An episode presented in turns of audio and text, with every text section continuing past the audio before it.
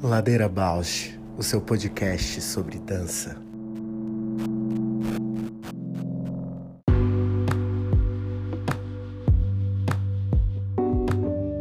Olá, eu sou a Paula Petreca. Este é um podcast para horizontalizar a dança na sua vida, para a dança horizontalizar você, uma dança mais perto.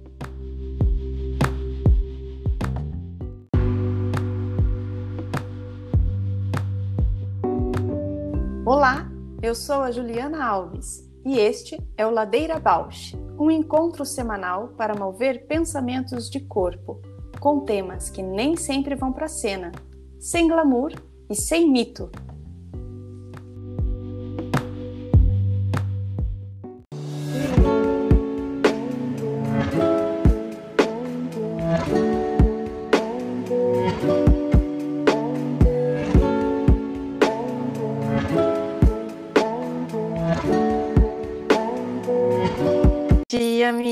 Tudo bem? Tudo e você? Tudo bem, eu tô. Sabe aquele meme assim que que vai desviando as plaquinhas? Você lembra desse meme? Desviando? Não. Não. E que colocam, e colocam assim o ano, tipo os anos, né? Vai desviando 2019, vai desviando 2020, Ui. vai desviando. Ou coloca assim, vai desviando pensamento negativo, vai desviando frustração, vai desviando toxicidades, vai desviando, vai desviando, vai dançandinho, assim, eu tô tipo esse meme, assim, eu sei que elas estão aqui à minha volta, sei de tudo. Ai, que bom, mas tá desviando. tô, desviando, esquivando, fazendo uns matrix, assim. Linhas de fuga, né? Potência. Eu vou te mandar, vou ver se eu acho ele. Mas até domingo vou nesse batidão, tem intensivo de yoga, tem as apresentações, então. é, carregando assim na bateria que eu nem sei qual é. É o uhum. prana, energia cósmica. E pior é pensar, né? Fui eu que quis tudo isso, né? Fui eu que procurei isso, fui eu que organizei tudo nossa, isso. Nossa, assim, tem anos que eu venho falando, nossa, eu vou, vou suavizar, vou, né, pegar mais leve, mas eu não consigo. Você sabe, né? Uhum. O meu ritmo é muito intenso sempre. Acho que sou eu, assim. Acho que isso sou eu. É, não, Certeza que isso é você, você e né, um monte de gente nesse padrão, mas que que você é mais, né? Não acho legal você só falar assim, ah, isso sou eu, tipo é, me conformando, se conformando, aceitando e definindo, né? Porque isso é você dentro de um percurso que também você sabe que tem vários rompantes assim, né, de que acabam indo para um processo de, né, limite, cansaço que rompe, né, que o corpo uhum. não aguenta também, né, que você aguenta, mas que passa por estou falando de você ouvindo também em mim, né? Uhum. Que também acontece, que é vai, vai, vai. E é isso, a gente que organiza esse, essa loucura toda. E aí não dá conta no sentido dá conta, faz, só que a que custo, né? Mas eu venho me perguntando sobre essa questão da energia, né? Do direcionar, não sei se é a melhor palavra, mas uhum. sempre foi uma questão para mim ter muita energia. Acho que diria um excesso. Uhum. Só que quando isso fica desorganizado, disperso, caótico, eu sinto esse desgaste. Quando eu consigo uf, condensar, eu sinto mais a vitalidade do que o excesso. Sim, não, de, não deixar que disperse, né? Nossa, eu, eu tenho vivido isso muito com a, com a Maria Flor, né?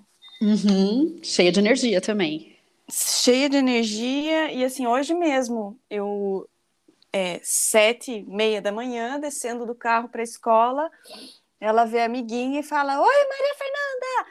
Oi, Maria Fernanda, bom dia! Lá do outro lado do estacionamento.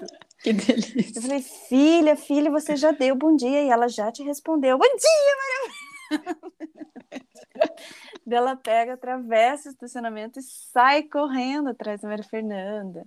E daí, bom dia, bom dia, oi, amiguinha. e todo mundo assim, né, se arrastando. Uhum. E a Maria Fernanda é mais tímida, assim. E ela chega, abraça e a Maria Fernanda fica assim. Sei bem, lembrei de alguém aqui, eu mesma. E daí, que é. difícil que é você falar que lindo, né? Ela tá expressando e ela só quer, tipo, ser ela, ela só quer, né? Mostrar, demonstrar felicidade. Que difícil falar assim, contenha-se. É, é. E daí é isso, são essas coisas que vão educando a gente a conter-se, a ser menos, ou Hum, talvez, será que é assim que eu tenho que avisar? Porque isso, o modo como ela vai também, ela expõe quem ela é e também às vezes leva umas invertidas, né? Porque Sim. isso frustra. Então, como é que ela se protege de uma frustração pela intensidade que ela demanda, ao mesmo tempo não deixa de ser e de, de extravasar, porque é esse extravasar, não é extravasar, é esse expressar-se que é ser quem ela é. Gente, é uhum. muito difícil isso. É muito uhum. complexo encontrar esse equilíbrio. Eu, eu, eu sigo a vida assim, buscando no corpo. Acho que esse lugar de, ah, de, de práticas físicas, né? auxilia muito a encontrar, em, enraizar para essa intensidade toda, mas é um estudo de si infinito. E será que não está também numa coisa muito no outro, assim? Porque é também, né? Mas às vezes a gente se projeta muito mais no outro do que em si. Será que não vira uma coisa assim muito externa? Teve um dia que Sim que eu conversei, tipo, sabe quando é, dizem assim que é bom conversar com a criança quando ela entra, entra no sono, assim, quando ela os primeiros minutinhos que você sente que ela entrou no sono profundo, você fala algumas coisas e aquilo dialoga de certa forma com o inconsciente, assim, né? E aí eu falei assim, filha, você é você, e a mamãe é mamãe, é, porque ela fala, mamãe, você é tudo para mim, eu te amo, é, sabe? Você é minha vida, nanana. E aí eu, às vezes, eu sinto que, como eu tenho que dar limites também, tenho que. E, uhum. e aquilo corta demais, assim. Então, às vezes, eu, eu sinto que ela está muito projetada em mim e eu preciso afastar, tipo, dar um, um contorno, assim, e falar, não, você é você, a, a Maria tem que, né, precisa se acalmar mais quando a mamãe não tá, né? Quando a mamãe não, não, não atende de imediato, precisa saber que a, a Maria não está sozinha, a mamãe está aqui porque ela é a mamãe, a Maria é Maria. E, e somos pessoas diferentes, embora somos mãe e filha, né? Isso não é. E tentei, assim, eu também refleti a respeito, assim, porque às vezes eu sinto que ela tá muito em mim, ou daí quando vai para outras pessoas, ela vai muito na, nas outras pessoas uhum. e, e agride ela mesma, tipo, vai vai tropeçando, vai caindo, sabe? Por não a, simplesmente não tá cor... nela mesma. Uhum, não correr com peso nela, com consciência dos passos, do, do pé no chão e tal. É, e aí é o caminho de ir ouvindo junto com ela, né? O que que traz ela para ela mesma. Exato. Eu sinto que para mim a dança foi fundamental, até hoje é. Mas cada pessoa vai descobrir o seu, né? Ela é muito na voz, assim. Ela ama cantar. Ama cantar, ama falar, né? Fala, fala, uhum. fala. Elabora, cria as palavras. Ai, que tem, eu tô pensando que tem as meditações cantadas, né? As meditações que você fala numa língua que você não conhece, fica só falando, falando, ah, falando, falando, falando. É, pode ser às vezes um caminho. Hein? E o corpo também, ela super adora dançar. É, mas estou aqui pensando nessa nessas práticas de, de, de autopercepção e sempre uma autopercepção que também é perceber o entorno, né? Se perceber em relação, como que a gente pode nutrir isso, né? Como você falou, desde a infância, ou mesmo nos turbilhões da vida, manter essa escuta de, de si, de se cuidar e de se relacionar, que eu acho que são coisas conectadas, né? A relação uhum. e o cuidado. É, e ela tá sempre preocupada, assim, em cuidar, em dar presentes, em cuidar do outro. Tem momentos que ela fica muito. É...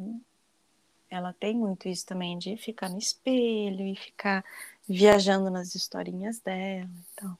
Mas às vezes isso extrapola, né, no próprio peso do corpo, no próprio impulso, né, no movimento, né, no direcionamento. Às vezes ela tá sentada na cadeira assim, tipo, girando na cadeira assim pensando o que a gente vai fazer depois, que não direcionando para fora, para depois, para o futuro, né? E talvez seja essa qualidade dela, né? É, exa exato. Como, qual é a medida que eu preciso? Às vezes eu falo, filha, isso está te fazendo mal, está me fazendo mal também. É, é o jeito fazendo mal, assim, no sentido, estou ficando nervosa com isso. Uhum. Eu falo, pare, menos, filho, não sei o que, tento ser. Mas daí eu não sei se é esse também, né? É, como vem, assim, no momento que você tá assim, não sei mais o que dizer agora. É, nossa, agora eu tava assim num lugar super de pensar no corpo mesmo, né? Pensar o quantas vezes um pensamento que é mais cartesiano, ocidental, vai criando essa oposição também, né? Uhum. Dentro, fora, eu, outro. Eu tava pensando em prática de corpo, né? Que tem prática, muita prática que organiza do centro para as extremidades. E uhum. não tem tanta prática que faça o caminho contrário, da extremidade para o centro. Super. E aí lembrei de práticas orientais, aonde na verdade se fala muito do centro, mas porque talvez a gente ocidental faça aí essa hierarquia, porque na lógica do, do que eu vivi, né? em algumas práticas como um Qigong, por exemplo, como uma meditação sufi, não tem a separação entre o hum. centro e a hum. extremidade. Então, Olha quando é, quando também vem o fluxo da extremidade para o centro, de fora para dentro, também hum. faz parte. Só que eles não colocam ênfase, sabe? E aí hum. talvez a gente ocidental, quando se depara com isso, fica tão é, encantado com essa consciência de um centro, que fique colocando esse foco, não é no centro, é no centro, é no centro. Daí a gente já, já começa a falar nessa coisa do umbigo, né? Ai, não Exato. posso ficar... Exato, quando ali tá tudo integrado e tá no fluxo e, na, e nessa oscilação, né? Nem sempre é no centro. Por exemplo, o giro sufi, se você não vai para fora, você vai ficar tonto, vai vomitar, você uhum. não expande, não se entrega para as arestas, né, das moléculas de ar que vão sustentando a abertura do giro. É, e aqui assim para mim tá fazendo uma abertura, né, de uhum. caminho para falar da nossa convidada de hoje, assim, pensando não sei, me ocorre várias palavras, mas vou trazer uma que tá assim na boca, que é essa ideia de inclusão porque passa por uma questão de deficiência, mas são temas assim espinhosos, um tema que há muito tempo eu queria que a gente abordasse no Ladeira, né? Quando a gente traz essa questão de inclusão, de pensar corpos com deficiências, pensar a diversidade dos corpos, a gente já falou isso muitas vezes aqui no Ladeira, né? Uhum. O olhar ainda é muito normativo, ainda é muito capacitista, e algumas deficiências eu sinto que vão vão buscando seus espaços, né, para serem abordadas. Então a questão de cadeirantes, de PCDs, deficiência visual, auditiva, vão ganhando seus espaços, mas tem uma deficiência que eu penso, né, que foi sempre presente na dança, e não só na dança, né, na nossa vida cotidiana, que é a imunodeficiência, né, o HIV, e, e que ainda é tabu. Tanto é que eu já até abordei algumas pessoas e falei, vamos falar lá no Ladeira, HIV positivo. E, e, sempre tem né, um cuidado. Eu acho que no Brasil a gente coloca um tabu grande também, né? E aí hoje a gente vai poder falar disso. Tão delicado porque que é não normalizar, porque se pensa na diferença, não normalizar pela banalização né, de, e, e de exclusão da questão, não normalizar o dizer só sobre isso, né, só chamar pessoas que com essa característica, tirando a potência do que ela é como um todo, né? Só categorizando a partir desse assunto, ou seja, né, tem deficiência só falar sobre deficiência, tem né, é positivo só falar sobre isso, né, questões raciais só falar sobre isso. Não, tem toda uma potência dentro de, dessas diferenças, né? Então é tão é exatamente isso, é, é um movimento que é, traz para o centro uma questão, mas sem perder o todo da, da potência, né, de cada fala, de cada existência, assim, né.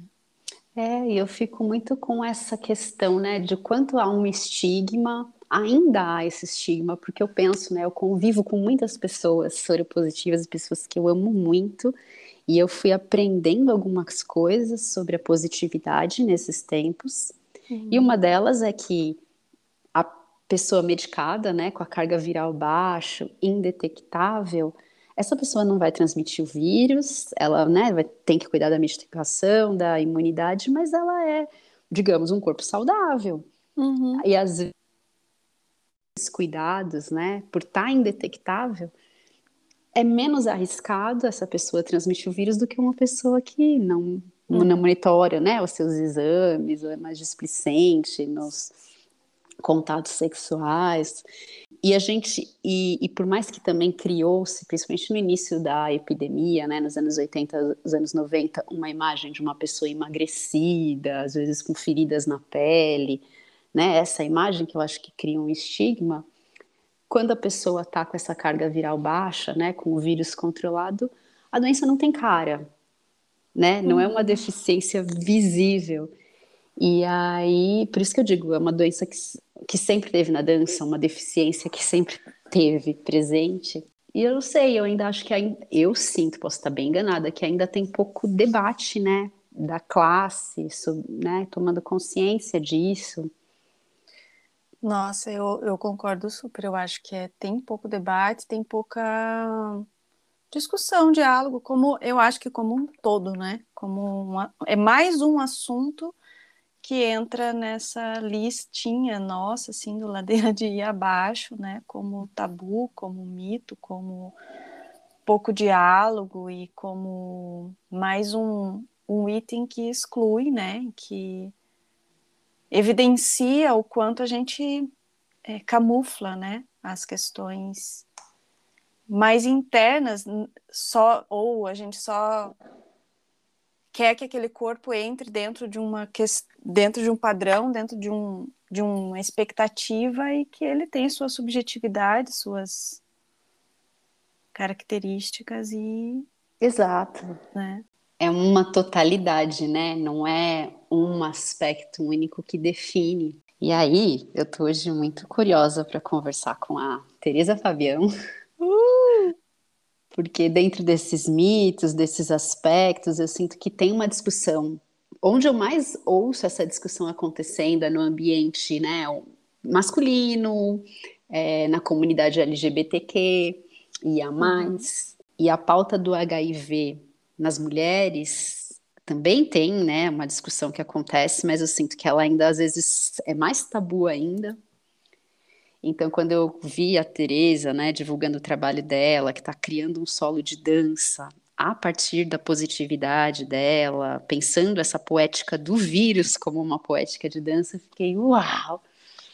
Eu quero saber disso. Uhum, muito incrível, né? Eu fiquei muito pensando sobre isso, assim, sobre essa, o quanto que uma, de novo, né? O quanto que uma característica, um, um algo muito subjetivo, ao mesmo tempo inclui e exclui, torna-se a potência, torna-se a poética de uma criação, assim, né? Não como é, como um princípio, como algo que contorna, mas como o gerador ali, né? De,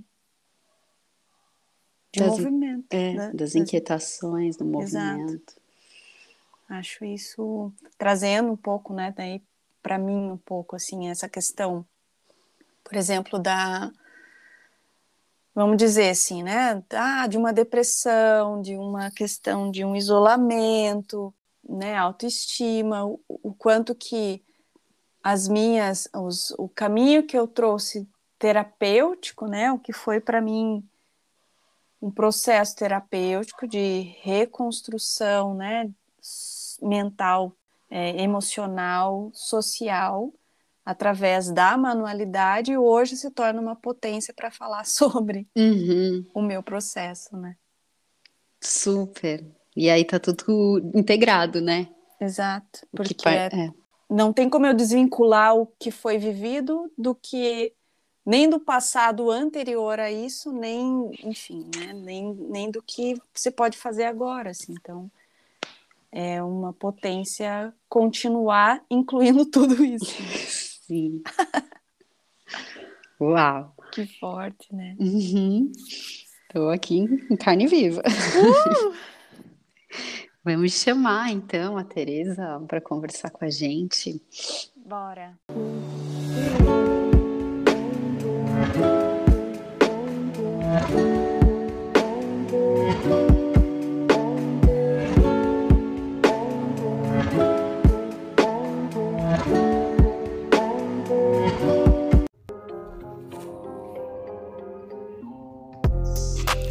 O Ladeira Bausch tem uma parceria com o portal Mude.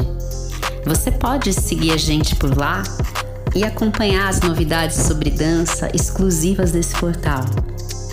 Se você tem interesse por uma parceria com o Ladeira, manda sua proposta pra gente.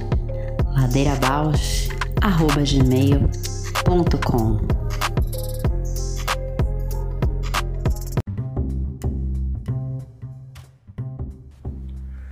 Ladeira Bausch, o seu podcast sobre dança. Super, conseguimos! Estas aventuras virtuais, as novas ah. aventuras. É isso, estamos aí, se ah, conhecendo, finalmente. Sim. Que bom ter você aqui com a gente, Tereza.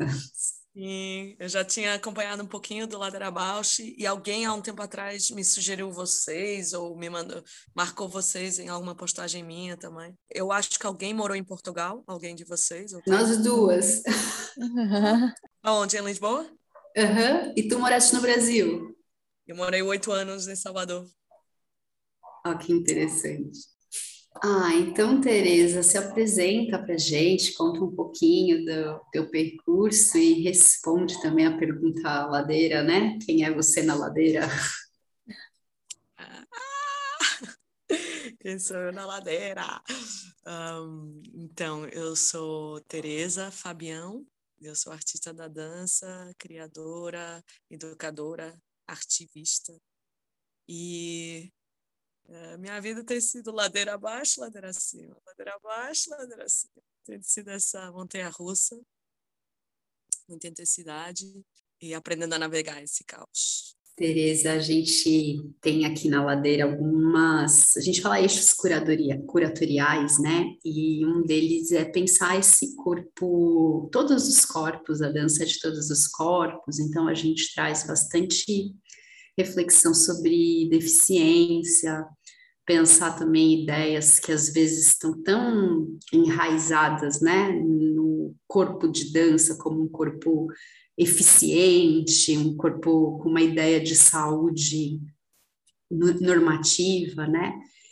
E aí, quando a gente viu o teu trabalho, fazia um tempo que a gente queria falar da imunodeficiência, né, do HIV, e aí a gente pensou em te ouvir a respeito, né? Ouvir como você se sente como um corpo dançante, um corpo positivo. Talvez falar um pouquinho aí da tua história. Eu sinto que sinto que está tudo acontecendo uh, de forma mais intensa recentemente. É, tem uns 10 meses que eu tornei meu status público e muita coisa se acelerou desde então esse passo tem a ver com uma caminhada que ela já vinha uh, tomando corpo, né? É, eu me descobri vivendo com HIV há 10 anos atrás. E antes disso, né, porque a dança está na minha vida desde seis anos, eu tenho 38 anos, é, eu sempre entendi a dança como um modo de expressão, uma forma de comunicar e uma tomada de posição né, no mundo. E hum, o tempo que eu passei no Brasil e nomeadamente na escola de dança da UFPA é, me abriu muito assim também para esse lugar da dança como um, um ato político, como um, uma prática de transformação social, né? E então, quando eu me descubro vivendo com HIV, é, eu sinto que essas questões elas se tornaram não só um tema de interesse, uma coisa da história da minha família, que também era muito ligada com os trânsitos e, e a questão do diálogo intercultural e de, de construção de um espaço para a diferença, como foi minhas pesquisas no mestrado e no doutorado, mas de repente essa construção para os, de um espaço para a diferença, ela ganha uma outra amplitude, né? E também ela se torna parte da, do meu corpo. Ela é realidade no meu cotidiano. Há aqui muitas complexidades que dariam um pano para mangas, né? Porque é uma diferença invisível. É, foi uma caminhada também é, todo esse processo de, de quando é que eu torno essa diferença visível, ou eu me colocar depois no lugar de, ok, eu vou tornar isto como parte do meu trabalho, vai ser sobre isso também. Então, eu, eu sinto que, que houve vários momentos também, porque a minha vida tem sido preenchida de trânsitos, então eu fiquei de 2008 até 2016 no Brasil, em Salvador, Bahia, e hum, eu voltei para Portugal em 2016, assim, voltei querendo me realizar de novo, e ao início eu sentia isso, eu sentia essa fragilidade de ter perdido uma rede aqui, sentia que era muito importante, assim, se a dança para mim sempre foi expressão de quem eu sou, havia uma parte de mim que estava ali no, na penumbra, né? E eu come, aquilo começou a me causar um incômodo. Mas ao mesmo tempo estava vivendo esta eh, todas estas complexidades de quase me sentir migrante dentro do meu próprio país e não queria ser rotulada como a a, a, bailarina com HIV, porque eu sinto que é isso, que é hum, depois é, também há certos lugares comuns, né, de que querem te colocar, ah, esta pessoa que só pesquisa HIV ou que só faz isto, né? Ou o ativista que é sempre resiliente, que está sempre empoderado e dando a volta por cima. Então, eu, eu sinto que há uma série de é, clichês e coisas associadas a essas posições que eu também estava aqui ao redor querendo dar esse passo quando eu emocionalmente estivesse pronta, a minha estrutura, a minha rede, né, uh, estivesse pronta, porque também foi essa passagem foi tem sido uma construção aqui, voltar a entrar no meio da dança no meu país. E pronto, então eu sinto que eu cuidei muito desse passo. E é por isso que ele veio com tanta força, eu sinto. Uh, ele veio na hora certa, ele veio já é, sinto que vinha ocupar um lugar que não existia eh, não tem ninguém nesse momento em Portugal que tem, né, que uma mulher uh, artista vivendo com HIV e fazendo disso parte do seu uh, percurso e da sua pesquisa artística. Né? Então, sinto que está sendo forte e está sendo assim uma revelação. Eu não sabia se ia ser um lugar de vulnerabilidade, assim, né? Porque a gente eu sabia que era um pouco um passo de dar a cara a tapa para o que viesse. Assim, me arrepio sentindo assim o carinho e, e sinto mesmo que as portas estão se abrindo por, por, causa mesmo de não haver ninguém e de ser um tema uh, que as pessoas de repente se veem, uau, tinha muito tempo que eu não ouvia falar sobre HIV, ou eu não sei nada sobre HIV ou como eu no outro dia estava falando com um, um, fotógrafo daqui de um, de um aparelho do, do, governo, eh, dizendo eu assisto mais de 150 espetáculos por ano e eu não vi nenhum espetáculo, ainda não, não me lembro de ver um espetáculo como o seu. Então, tipo, eu sinto que é um tema que a gente, de repente, assim, dá um tempo para cá, ficou de novo na penumbra. A gente está vivendo aquilo que é chamado de segundo silêncio em relação ao HIV, né? que houve também há umas décadas atrás, quando era queria que se fosse uma questão de um certo de certos grupos que era importante denegrir e exterminar, né? E então eu acho que hum, pronto, eu acho que agora há uma brecha muito grande que se abre quando uh, de repente a gente é assolado por uma pandemia também. E isso para mim me trouxe muita coisa um mês e pouco depois da pandemia ter estourado, online, no formato online, como todos vivemos durante né, bastante tempo agora, eles começaram a organizar palestras com sobreviventes da HIV/AIDS, só com uh, esta coisa de eu, nós queremos ouvir vocês. Então, isso para mim foi muito forte, assim, de sentir, sim, há, há uma sabedoria dos cálculos positivos que já há muito tempo estão lidando com incerteza, estão lidando com uh, também esse, esses preconceitos, o que que é que isso gera na sua experiência de vida também. E, e sim, e, também foi muito claro, assim, tanto na minha, né, em quem eu sou como pessoa, quem eu sou na dança também, que não, não dá muito para separar, mas, assim, eu vi, um, tive claramente um senso de trajetória, né, de, ok, há algo aqui, há um conhecimento aqui que eu acho que é importante partilhar. E aí eu estou lembrando que eu estava pensando assim, quando eu comecei a desenhar este projeto que agora, é, para mim é um projeto de vida, né, que é o Imune, uh, que eu já vou falar um pouquinho sobre ele, é um projeto comunitário uh, que tem o, o, o, vírus como um motor de transformação social. E, e o UNA, que é o, a performance que eu estou nesse momento parindo, que vou estrear daqui a duas semanas em, em Cabo Verde, no Festival Mindelact. Então eu lembro de estar tá, uh, começando a, a, a sentar para escrever projeto, buscar financiamento e tudo mais. E eu lembro de partilhar com um colega, dizer, ah, porque eu estou pensando em aplicar esse tema e tal e, e o feedback, ai não, as pessoas não, tão, não aguentam mais ouvir falar de vírus, ai, eu acho que não é um bom momento para você trazer esse tema do HIV. E eu falei, não, é justamente o contrário, eu acho que é isso, esse, esse é o momento. No mundo que até há bem pouco tempo era difícil para mim explicar uh, o que é coexistir com vírus, né? em que é que isso interfere, uma coisa que é invisível, uma coisa que, né, que é tão pouco palpável, mas que está aí. E como é que, como é que o vírus, né, hoje em dia, o vírus, ele, o funcionamento do vírus, o vírus como metáfora, ele não é só um tema que eu acho manancial, né, ele, no fundo está falando sobre o que é ser humano, e está falando sobre crise, e está falando sobre cuidado, e tanta coisa, tantos fios que são puxados com a temática ao redor do vírus, mas também eu sinto que hum, que é isso, é, de repente um tema de interesse para mim que era né, a metáfora, metáforas de movimento, metáforas visuais, de repente essa metáfora se torna corpo. Então eu, vi, eu vivo muito isso através uh, da minha vivência enquanto mulher vivendo com HIV também. Me toca muito te ouvir em diversos aspectos, essa sabedoria, né, da sobrevivência, acho que agora assim fez meu corpo vibrar como a exposição da fragilidade que pode se tornar uma fortaleza, isso também fez muito sentido no meu corpo te ouvindo. E aí eu acho que a gente quer saber mais como é que está sendo então desenvolver una essa performance, encontrar uma linguagem poética, né, para tratar dessa relação com o vírus como uma inspiração. Eu acho que é inspirador mesmo pensar nisso nesse momento pandêmico ainda que a gente atravessa.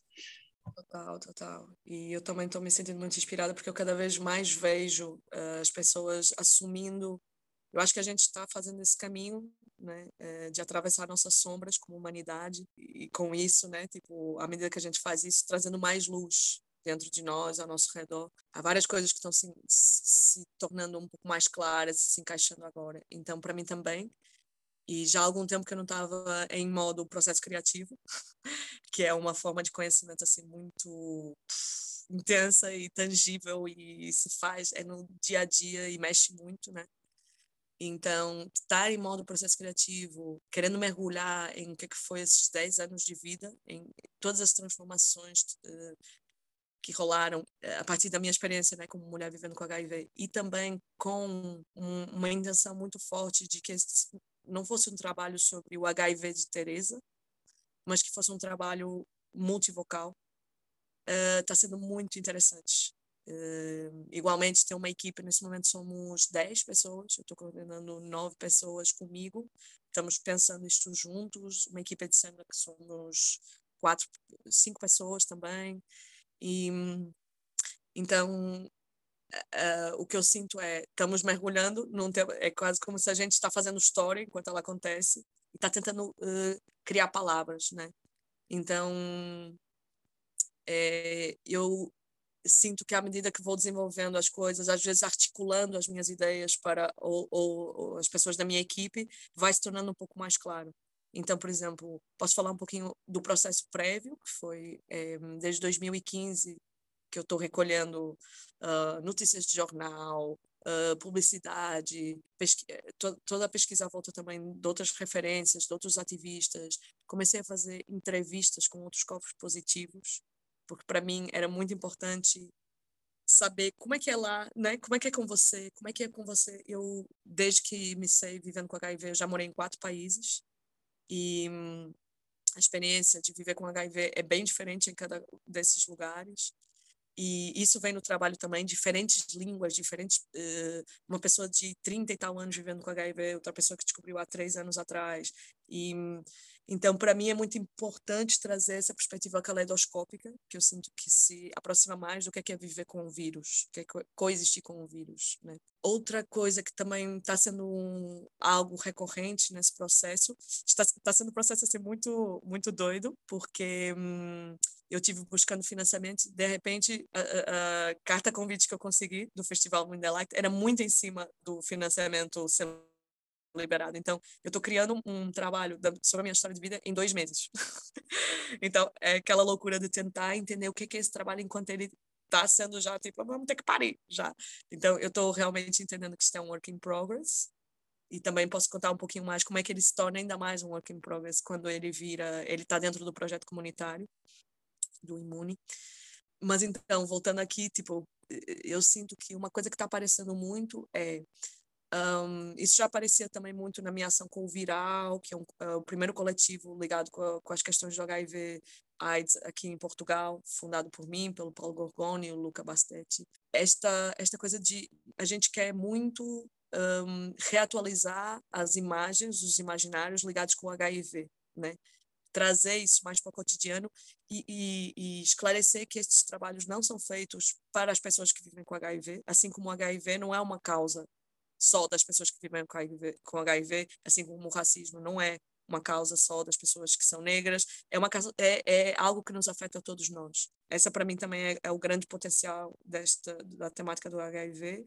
Eu tenho dito, para mim está me parecendo cada vez mais, eu sinto o HIV como uma causa encruzilhada, porque como não existe propriamente um perfil associado ao HIV, né? em termos de status, cor da pele, idade, tudo mais. Qualquer pessoa, né, estando em idade sexual eh, ou tendo algum comportamento de risco, hoje, hoje em dia não se fala mais em grupos de risco, mas em comportamentos de risco, ela está exposta. E a vida mesma, muitas vezes ela é um comportamento de risco, como a gente viu agora com o Covid, né? Então, eu acho que é isso. Agora a gente está meio que sendo bagunçados aí também. A vida implica risco. Muita coisa a falar sobre isso também, mas eu reparo então que esse é o grande potencial para mim, essa coisa de o HIV ser essa causa encruzilhada. Ele estando aí, ele é também, ele desperta muito essa interseccionalidade na frente, alguém que está abrindo caminho nesta causa, está abrindo caminho também para outros, não só para, para dissolver a, a, sorofobia, mas outros tipos de fobia, né? Eu, sei lá, o gordofobia, o racismo, todas essas coisas que a gente poderia nomear, né? De eu, eu sinto que o HIV tem esse potencial de conector de causas contra-hegemônicas, né? Essa para mim é a grande sacada de ser uma diferença invisível. Para mim é o que eu tenho reparado ao longo do meu processo. E aí, assim, dentro do, do processo criativo, né, que no processo criativo eu não estou não tô dando uma palestra, eu não estou com qualquer compromisso de dar respostas e tudo mais, eu só estou extraindo coisas como se estivesse extraindo coisas dentro de uma cartola, né, e aí o público faz as suas conexões e tudo mais. Uma coisa que eu vejo que está acontecendo, eu estou passando perto do estereótipo, dos preconceitos, estou... Há qualquer coisa que há ali uma, uma variação, há uma variante ali, e aquilo bagunça. Então, como me aproximar, isso tem sido uma das coisas que eu tenho trazido para a equipe, como, como aproximar do, do estereótipo, mas não me colar ao, ao estereótipo. Eu chego ali e eu sigo um outro caminho, eu reinvento isso, é, criando esses curtos-circuitos, né? essas novas sinapses. É, uma das questões também que me orientou já desde algum tempo, e joguei também para a equipe, para que cada um na sua mídia artística conseguisse né, trazer à luz, é como materializar o invisível.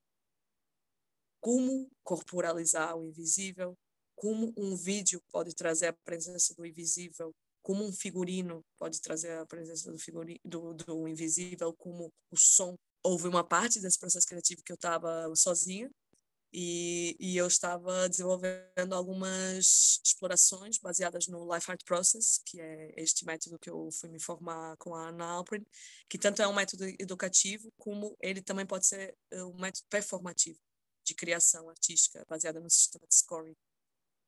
E aí é, eu comecei a fazer umas improvisações muito doidas, porque começou a surgir uma vontade muito grande em mim de, de escutar, escutar o HIV, de ouvir o que, é que ele tinha para me dizer, é, de usar o, o momento mágico que é em processo criativo e o meu corpo como canal para ouvir isso. E aí eu comecei a fazer umas improvisações que respondiam em corpo, em escrita e em desenho, porque a gente usa, e em voz também, a gente usa essas quatro mídias no Life Art Process. A pergunta é se o HIV uh, eh, falasse, o que é que ele diria? Então, eu fui movendo isso é, imediatamente em seguida eu escrevia escrita automática eu desenhava e aí muita coisa que surgiu uh, de material veio daí também aí eu comecei a abrir um caminho assim muito doido de entrar em conversas com o vírus. Isso é muito difícil para mim também entender o que é a voz do vírus, o que, é que sou eu, e aí começar a entrar um pouquinho mais né, nessa crise de espera, mas o vírus para existir, ele, na sua genes, ele precisa de um hospedeiro. Então, então, sabe essa coisa, é, é, essa um, oroboro, esse é, esse dentro e fora, esse fora e dentro, essa coisa, essa dificuldade em, em que é meu, que é do outro, que eu acho que essa complexidade que aumentou muito agora, né? Também com, com a pandemia do Covid, eu acho que eu, eu fui mergulhando cada vez mais nela. E pronto, e depois foi jogar isso para o resto da equipe. Então, como é que a voz do eu quero falar com o vírus, eu quero que ele venha em cena. E aí, me conte aí, como é que você acha que isso vai acontecer? Eu, eu trazia algumas ideias, as pessoas iam trazendo outras, não vou dar muito spoiler, porque eu quero que as pessoas fiquem curiosas para vir assistir ao vivo, mas é isso. Foram assim um pouquinho destas viagens que a gente está sendo, né? Que a gente ainda está no processo. Nossa, Tereza, estou aqui. É, fez a maior onda e conexão com a nossa introdução e é tão lindo quando isso acontece, a gente fica abre um sorrisão aqui, né? É muito bom, porque só depois a gente vai ver, você também vai sentir o quanto que que fez sentido. Acho que é o exercício de se conectar com o assunto e com, com a conversa, eu e a Paula, e trazer você também nas palavras o que existe em mim, o que existe na Paula, sobre o que a gente pode se aproximar do assunto, né? Uhum. E uma coisa que eu fiquei muito tocada também quando você começou a se apresentar, eu acho que não é talvez a falta do assunto, né, no cenário da dança, em qualquer lugar que seja, mas é a potência do que você se reconhece como como sujeito, né, no mundo, como existência, quando você existir sem sem sem poder, né, ser quem é, sem poder uhum. é, né, né, na penumbra, como você fala, né, não não é vida, né, não é existência. Uhum. Eu acho que muito mais do que do que a falta no assunto, que isso é inegável, a importância de, de se falar, mas é o quanto nos faz bem ser quem é, nos faz bem para qualquer um poder existir na sua maior potência, assim, né? E é, e é, eu acho que você já tocou no, na minha questão, que era seguir, que é sobre essa ideia que você trouxe dos que eu li, né, na, na, no release lá do Una, essa ideia de personagem, né? E eu achei tão lindo, tão intuitiva essa ideia de colocar as linguagens como personagens para que o como se entende o vírus socialmente, né? E no comportamento do corpo. Não sei se eu, se eu entendi bem ou se é isso mesmo, se você já falou, se você quer se aprofundar mais nessa questão, porque eu fiquei assim curiosíssima. É, é, a, a, eu sinto que abordar o tema do vírus é bem complexo. Então, hoje, inclusive, meu sonoplasta dizia: Mas esse espetáculo é megalômano. E eu sim, é, é, eu sinto que é da altura, eu sinto que houve essa necessidade de recortar e não por acaso veio essa coisa do tempo, né? Do tempo que eu tenho para fazer isso. E em relação a isso que você me pergunta, eu sinto que, por exemplo, para mim era muito importante tentar trazer, eu, eu reconheço, me reconheço aí nas palavras uh, que você trouxe de não é só a falta, né, do dessa questão ser trazida mais no cotidiano e ser falada, é, mas também é a potência desse discurso, o que, é que, é que ele carrega como conhecimento, né? E eu, eu sinto que isso vem também é, com, com a tomada de consciência que vem com o diagnóstico, né? Porque você realmente só toma consciência do vírus no seu corpo com o diagnóstico, porque há muita gente que, que prefere ficar no medo e na, e na, ignorância e não nunca ir fazer um teste. É, é como se uma nova identidade uh, fosse projetada em você, ou, ou, você tem clara noção que há um novo corpo que está se criando. Então, eu vivi esse processo muito, e à medida que você vai ou partilhando com os mais próximos, ou não partilhando e, e se questionando por que, que eu não estou partilhando, ou partilhando com, né? Cada pessoa vai seguindo o seu caminho, né? Consoante uh, a, a sua, a sua vontade, sua escolha. E você vai vendo que realmente uh, essa questão da diferença e de, de, de um julgamento ou, ou, de um preconceito, uma discriminação, ele vai, vai sendo colado nesse novo corpo. E eu acho que essa violência, que é micro, macro, enfim, dependendo da sua história própria, eu acho que é isso que faz, um, cria o, o composto para essa sabedoria, entende? Ela te força Uh, se você né, tiver aberto a isso, para mim é um trampolim, assim, a nível, a minha capacidade empática cresceu gigantesco, né, querer evoluir como pessoa, mas e, é, e viver isso no corpo me trouxe outro grau de aprofundamento. Então, eu acho que essa resiliência e esse, essa sabedoria, ela vem também desse processo de, de ter que atravessar essas violências uh, impostas pela sociedade. Eu espero que cada vez menos seja assim, e eu realmente estou vendo assim algumas pequenas mudanças. Eu cada vez vejo mais. Eu agora estou muito uh, conectada também com o Brasil uh, por causa, né, tipo ter dado este passo. O Brasil está muito mais à frente em termos de ativismo para o HIV. Então estou me reencontrando com pessoas do passado, estou conhecendo novas, estou me conectando com novas novos parceiros e tudo mais. E aí eu sinto que que é isso que eu ah, eu sinto que a gente está meio que criando uma língua e, e, e, credibilizando este conhecimento, sabe? Então, uma coisa é isso, outra coisa, por exemplo, a nível do processo criativo, é, para mim me interessava muito uh, não só a coisa do estereótipo, de onde é que colocam o HIV, mas também é, me interessa muito em alguns momentos e mais numa parte, tipo, eu inicialmente eu instauro o meu ponto de partida específico, que é o HIV, mas depois me interessa mais ficar com a palavra vírus, porque eu sinto que convoca mais todos nós, o que nós estamos passando nesse momento.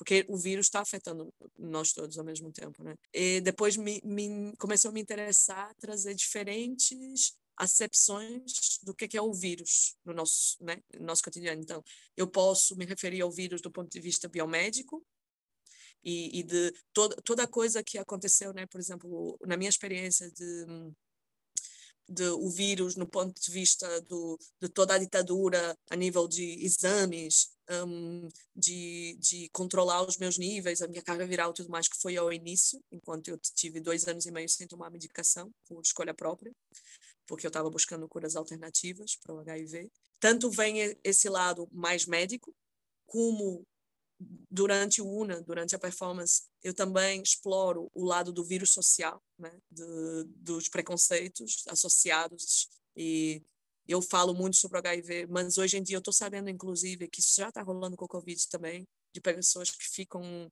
que testam positivo para Covid aí ficam com vergonha, uh, de falar, ou então pessoas que estão trabalhando e não podem parar de trabalhar. Então, sabe? Essa, todas essas complexidades de, como eu falava há pouquinho, até há bem pouco tempo era difícil para mim explicar o que é, coexistir com o vírus, mas hoje em dia, né, se eu começo a falar um pouquinho disso, de uh, limites, a necessidade de desenvolver limites saudáveis, adaptabilidade, resiliência, cuidado de si, cuidado coletivo, tudo isto, para mim, vem no bolo da experiência do que é coexistir com o vírus e tudo isto, por exemplo, é o que inspira os trabalhos, as formações que eu vou dar no Imune e tudo mais. e falei aqui já de dois, duas maneiras como o vírus está aí entre nós, né? A, médica, a biomédica, a, a, social, né? Que tem toda a ver uh, com, a, com a dimensão das relações e uma complexidade gigante ligada com o HIV, porque até mais que o Covid, né? Como mexe em tabus da sociedade,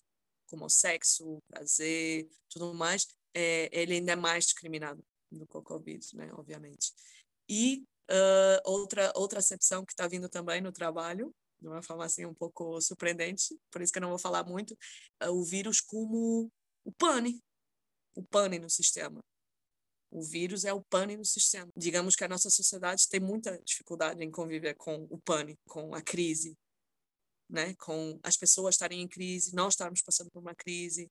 Um, então, isso também vem né, no trabalho. Não sei se responde a sua pergunta, mas é, é, é uma forma de explorar assim, como é que a gente está uh, explorando, extrapolando o que é que é o vírus, a presença do, do vírus nos nossos dias.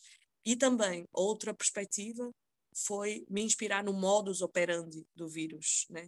Como é que o vírus se replica, a questão de que ele está sempre se metamorfoseando, então, o, o Una está se tornando um mashup, um potpourri, uma coisa muito louca, uma montanha russa de coisas, porque te, foi parte da minha experiência e também eu acho que traz essa coisa de perspectiva caleidoscópica do que é, é viver com, coexistir com o vírus. Para mim, o que está acordando assim essa questão do vírus, é, o que acordou para mim logo de primeira porque justamente eu sempre fui assim muito naturalista, então eu não quis de primeira ceder ao caminho da medicina alopática, eu queria investigar por mim mesma.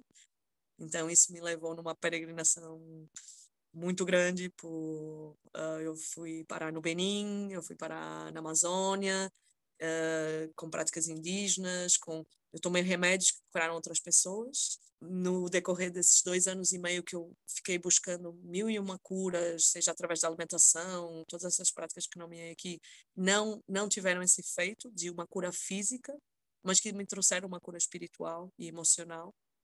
E. Que eu fiquei suspensa ali quando você falou da, que não é só cura física, mas é espiritual, e, e que, que também diz muito Acho sobre a nossa introdução.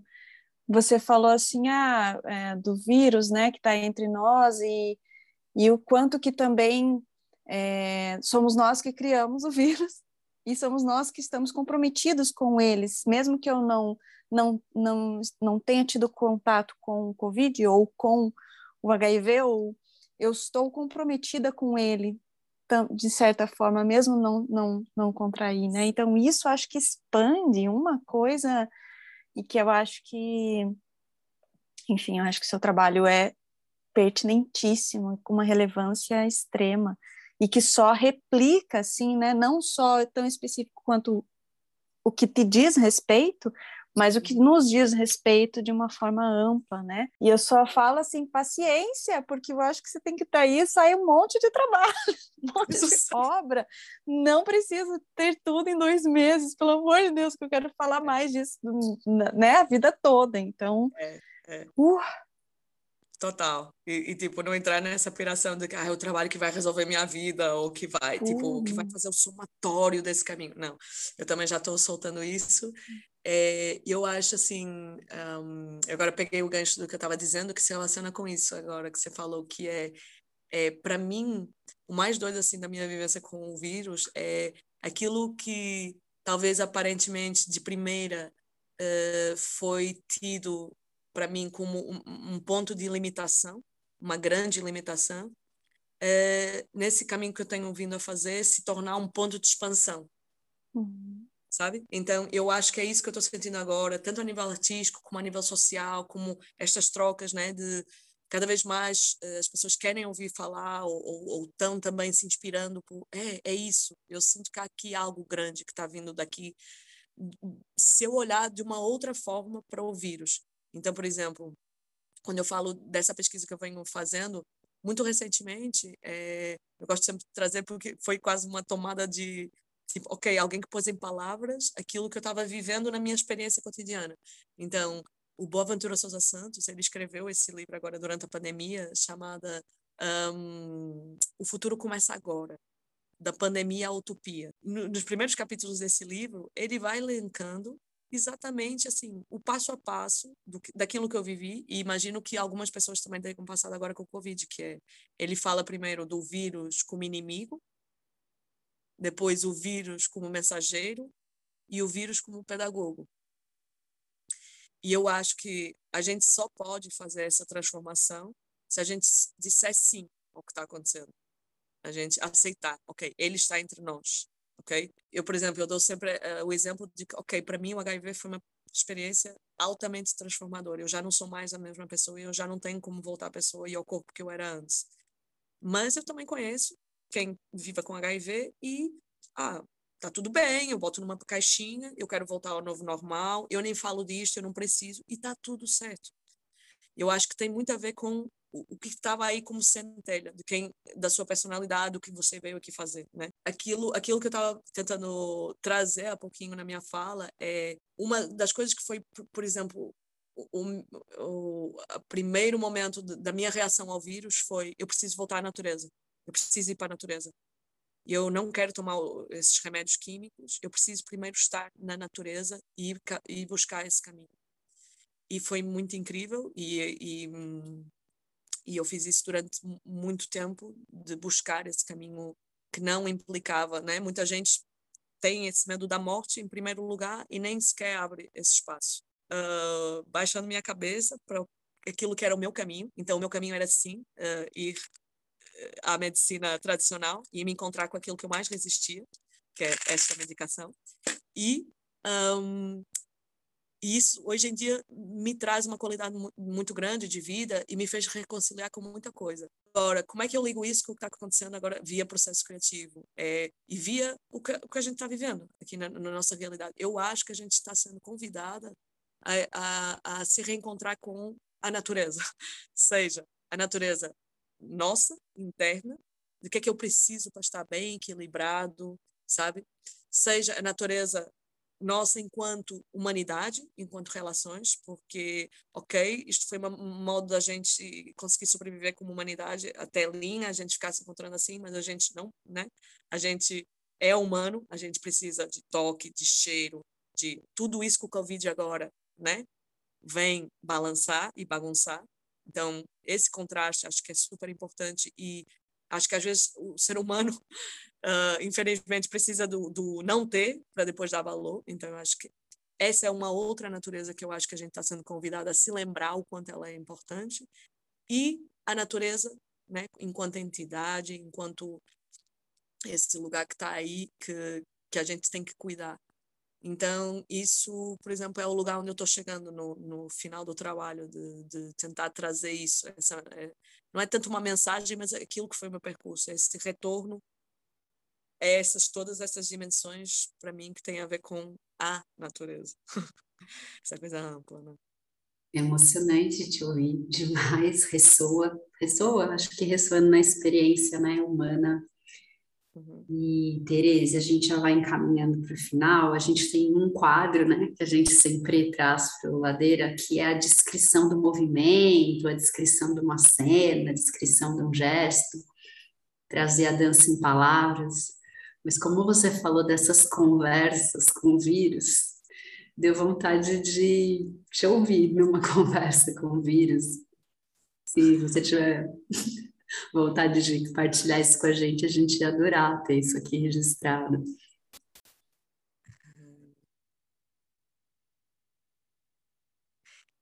Eu preciso de ti para viver.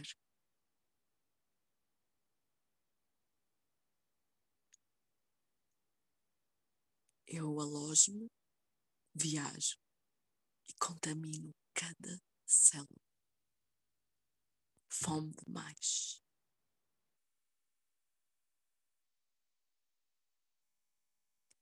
O nosso encontro é uma história de amor. Daquelas bem inesperadas. Somos um dois em um. Solto o controle.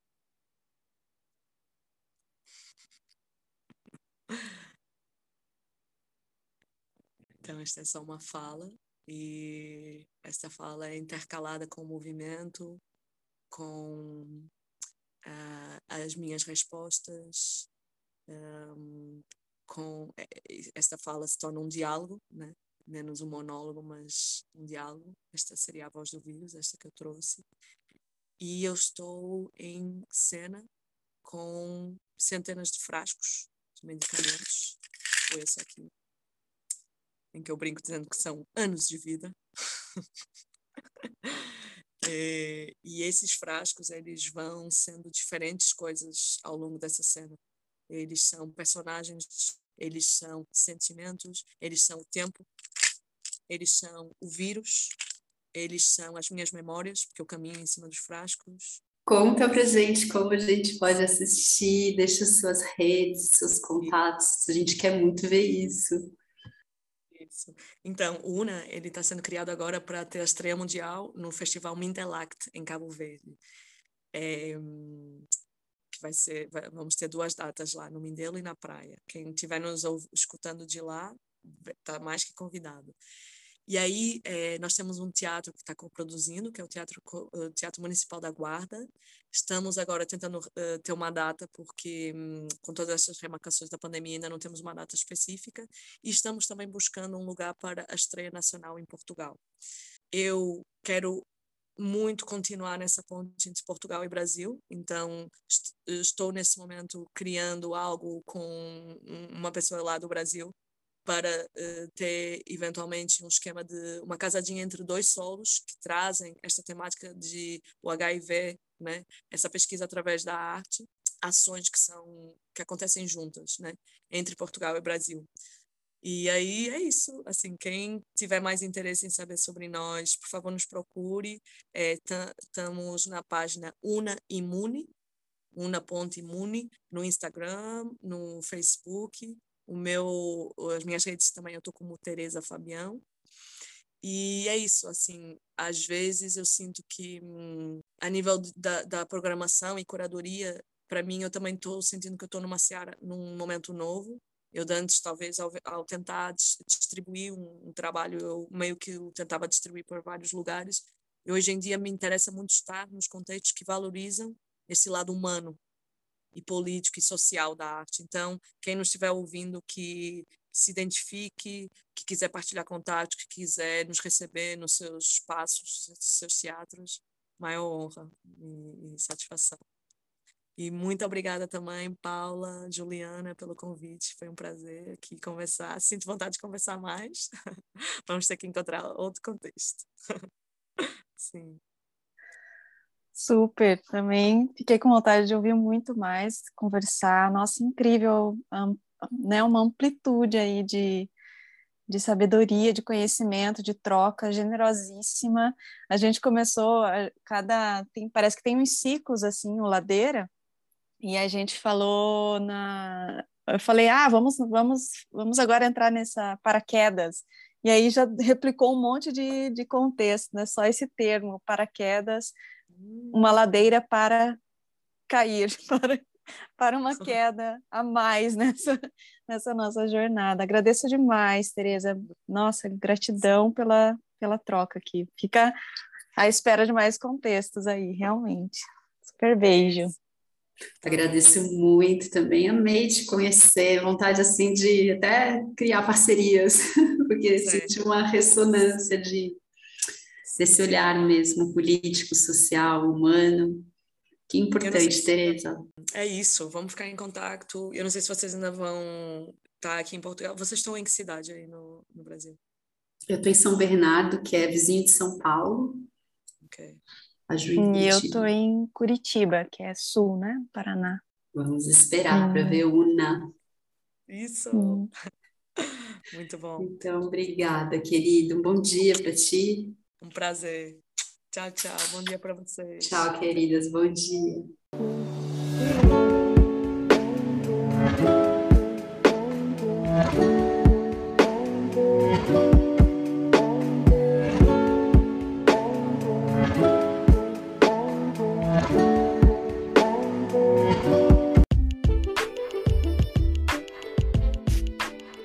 Olá, ouvintes do Ladeira Bausch. Estamos tão gratas por toda essa escuta. Queremos anunciar que agora temos uma campanha no Apoia-se. Caso queira contribuir com algum destes episódios, nos incentivar a continuar produzindo, entra lá no site do apoia.c barra Ladeira. Estaremos lá. Beijo a Bausch!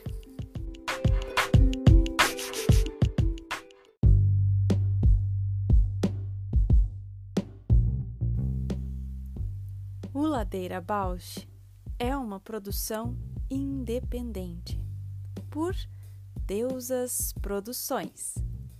Curadoria, gravação, edição de som e capas por Juliana Alves e Paula Petreca. Voz da vinheta de Fernando de Proença. Produção fica a encargo de Moira Albuquerque.